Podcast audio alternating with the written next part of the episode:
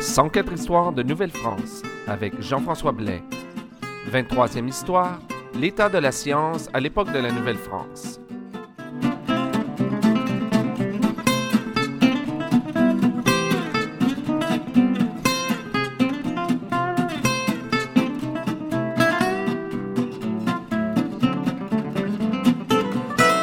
Bonjour à toutes et à tous et bienvenue à cette 23e histoire de Nouvelle-France. Aujourd'hui, je vous propose une émission un peu différente des autres parce que je ne vais pas directement vous parler de la Nouvelle-France. Je vous propose plutôt de nous plonger dans la pensée des gens de cette époque à travers certaines découvertes scientifiques qui ont été faites pendant la période que couvre la Nouvelle-France. Quand on pense à la Nouvelle-France aujourd'hui, on a souvent tendance à croire, c'est peut-être peut souvent exagéré, mais je l'ai entendu du moins, on a donc tendance à croire, ou certaines personnes ont tendance à croire, que cette époque était pas très très avancée au plan scientifique comparativement à la nôtre. C'est normal, toutes les générations ont cru qu'elles étaient plus avancées que les précédentes. Alors, imaginons 300 ans en arrière, c'est tout à fait normal, surtout avec les développements scientifiques des dernières années. C'est tout à fait normal qu'on croit qu'on soit beaucoup plus avancé euh, que euh, scientifiquement. Et en fait, bien sûr, la technologie n'était pas la même à l'époque et dans plusieurs domaines, et disons la majorité des domaines, les connaissances actuelles dépassent de loin celles de nos ancêtres. Mais, en y regardant de plus près, on se rend vite compte que les connaissances scientifiques étaient beaucoup plus évoluées à cette époque-là qu'on qu'on peut le croire après ma barre. En fait, il y a plusieurs pans de nos connaissances scientifiques qui ont été élaborés et même découverts à cette époque. Pour vous le montrer, j'ai donc choisi quatre sujets l'électricité, la théorie de l'évolution, les machines à vapeur et la découverte de la vitesse de la lumière. Tout d'abord, l'électricité. Quand on pense au premier pas des travaux sur l'électricité, on pense souvent à Benjamin Franklin et son fameux cerf-volant, mais tout ça s'est passé en 1752. Et la réflexion sur l'électricité a commencé bien avant Benjamin Franklin. En fait, il faut remonter au 7e siècle avant Jésus-Christ en Grèce pour voir les premiers intérêts euh, face à l'électricité et au magnétisme. Et pendant les 16e, 17e et 18e siècles, il y a plusieurs scientifiques qui ont travaillé sur le phénomène de l'électricité sans par contre tout à fait la comprendre. Les expériences qui ont été tentées pendant les siècles que je viens de nommer sont un peu trop nombreux pour que je vous en parle ici, alors je vais me contenter euh, seulement de quelques-unes. Tout d'abord, je vais vous parler de William Gilbert, euh, un Anglais, comme son nom l'indique, qui est l'inventeur même du mot électricité au 16e siècle. Il était le médecin de la reine d'Angleterre et il travaillait aussi à des expériences sur le magnétisme en utilisant de l'ambre. Or, l'ambre en grec se dit électron d'où le mot électricité. Vers 1730, l'anglais Stephen Gray a découvert en laboratoire que l'électricité pouvait circuler dans divers conducteurs, par exemple une aiguille de pain, un cordage de lin relié à une boule de métal, et il a notamment réussi à faire passer le courant à travers une corde de chanvre de 80 pieds. Il en a conclu, comme bon nombre de ses contemporains d'ailleurs, que l'électricité était un fluide qui pouvait circuler d'un endroit à un autre en autant qu'on ait un bon conducteur, comme par exemple un cordage de lin ou une corde de chanvre. Quelques années plus tard, au milieu du 18e siècle, le Hollandais Peter van Mussenbroek ou Moussenbrock, je suis désolé si je prononce mal euh, son nom, ben, a réussi à mettre l'électricité dans une bouteille et son expérience est vite devenue une des plus grandes attractions en France, euh, aidée par l'abbé Nollet, qui est celui qui l'a importé en France et qui lui a même donné son nom, la bouteille de LED, L-E-Y-D-E, parce qu'il enseignait à l'université de LED. Le principe est simple. On amène euh, l'électricité à l'eau de la bouteille grâce à une machine et à un conducteur. On place ensuite une tige de métal dans l'eau et on bouche le tout en s'assurant que la tige ressorte de la bouteille. On garde la bouteille dans la main, c'est très très important pour relier la bouteille à la terre parce que si on la laisse sur une table, ça ne donnera rien. Et ensuite, on approche une autre tige de métal près de la première pour créer une étincelle. Et la bouteille de LED est en fait l'ancêtre de nos condensateurs d'aujourd'hui. Et si vous voulez voir euh, comment l'expérience se faisait, je vous invite à vous rendre sur le site de l'émission à 104histoire.com. J'y mettrai un lien euh, vers une vidéo qui vous montre exactement comment ça, ça se faisait. Et détail intéressant, on s'est aperçu qu'en reliant plusieurs bouteilles entre elles, on obtenait un courant plus fort. C'est évident, bien sûr. Mais on disait alors qu'on les mettait en batterie d'où le nom qu'on utilise encore aujourd'hui.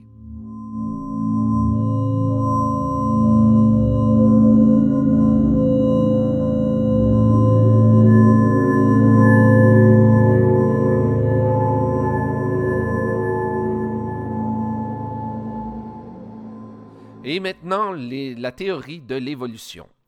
On attribue, avec raison, euh, vraiment avec raison, la théorie de l'évolution à Charles Darwin au 19e siècle. Ceci est un fait.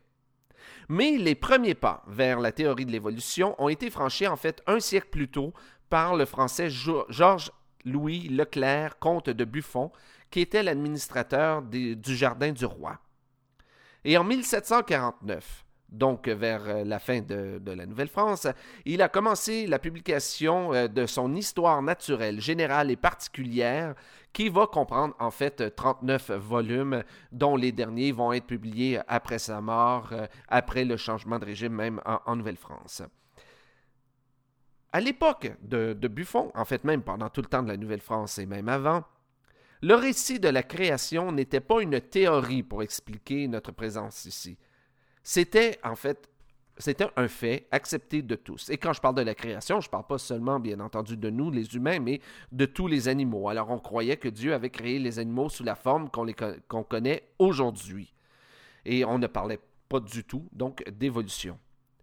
Mais Buffon, en étudiant la nature et la biologie, n'arrivait pas à réconcilier le résultat de ses recherches avec les idées de l'époque. Parce qu'une des idées de l'époque par rapport à la création, c'est que on croyait que la création avait eu lieu en 4004 avant Jésus-Christ. Et ça, c'est l'archevêque James Usher, au début du 17e siècle, qui en a fait le calcul, à partir de la Bible, bien entendu.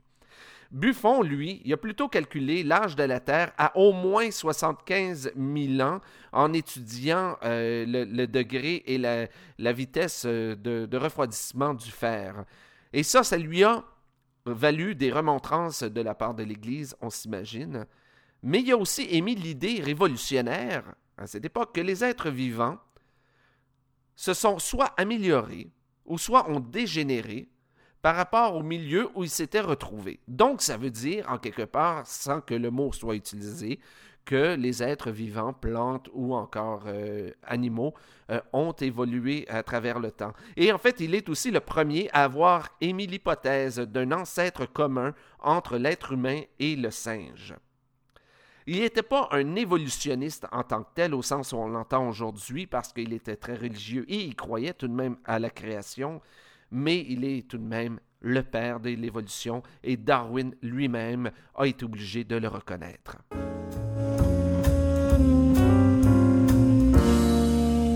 Pendant longtemps, l'humain a cherché à se déplacer sans l'aide d'un animal, et on comprend pourquoi.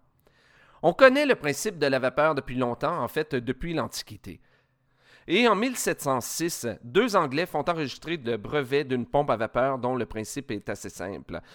On met de l'eau tout d'abord dans une chaudière chauffée à blanc. Euh, la vapeur est ensuite acheminée vers un piston qui est soulevé grâce à la pression. Et quand le, quand le, piston est au sommet de sa courbe, on injecte de l'eau froide qui fait condenser la vapeur et fait redescendre le dit piston.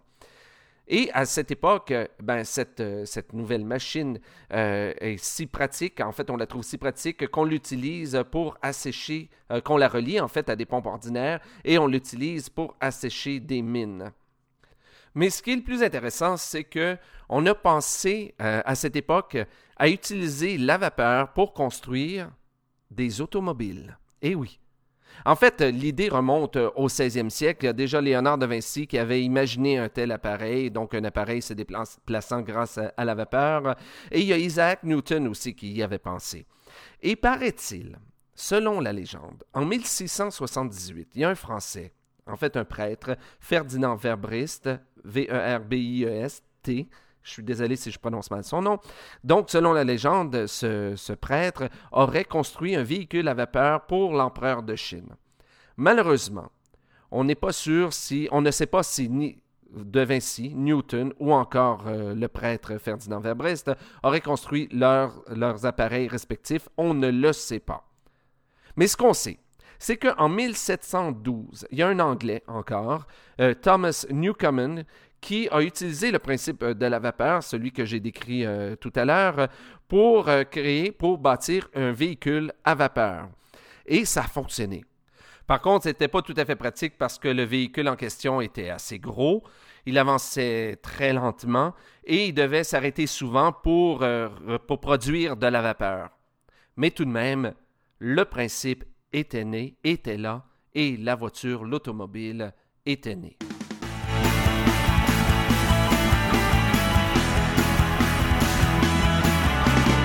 Et maintenant, la vitesse de la lumière. On savait depuis la fin du Moyen Âge que la lumière avait une vitesse et il s'agissait maintenant de la calculer. Galilée a tenté de le faire, mais sans succès. Euh, finalement, c'est en 1676 que le Danois Olaus Romer a réussi à le faire, et un peu par accident.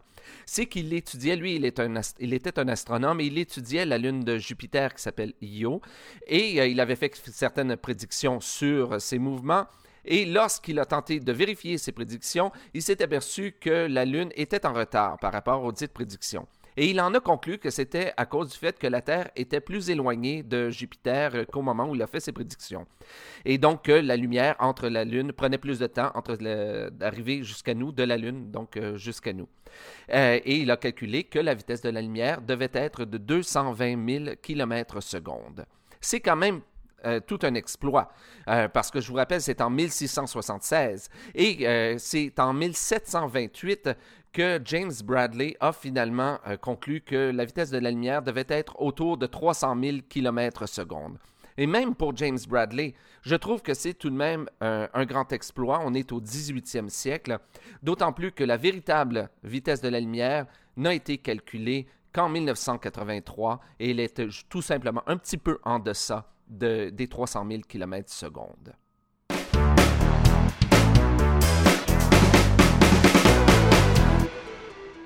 Alors voilà, c'est ce qui met fin à cette émission. J'espère avoir pu vous montrer par ces quelques exemples euh, que euh, dans l'époque de la Nouvelle-France, eh ben, au niveau scientifique, au niveau technologique, eh ben, ça brassait beaucoup et que j'ai pu vous montrer, j'espère, que plusieurs de nos principes qu'on prend pour acquis aujourd'hui, eh bien, euh, sont nés à, cette époque, à cette époque-là. J'aurais pu prendre d'autres exemples, par exemple la machine à calculer de Pascal, donc le principe même de la calculatrice est né à cette époque. Mais euh, bon, il fallait faire, euh, il fallait faire euh, des choix. Et c'est ce qui met fin à cette 23e histoire de Nouvelle-France. Si vous avez des commentaires sur l'émission, je vous invite à visiter le www.104histoire.com. Et si vous voulez en apprendre davantage sur mes ateliers conférences, je vous invite à visiter le www.communhistoire.com. Ici Jean-François Blais et à bientôt pour une nouvelle histoire de Nouvelle-France.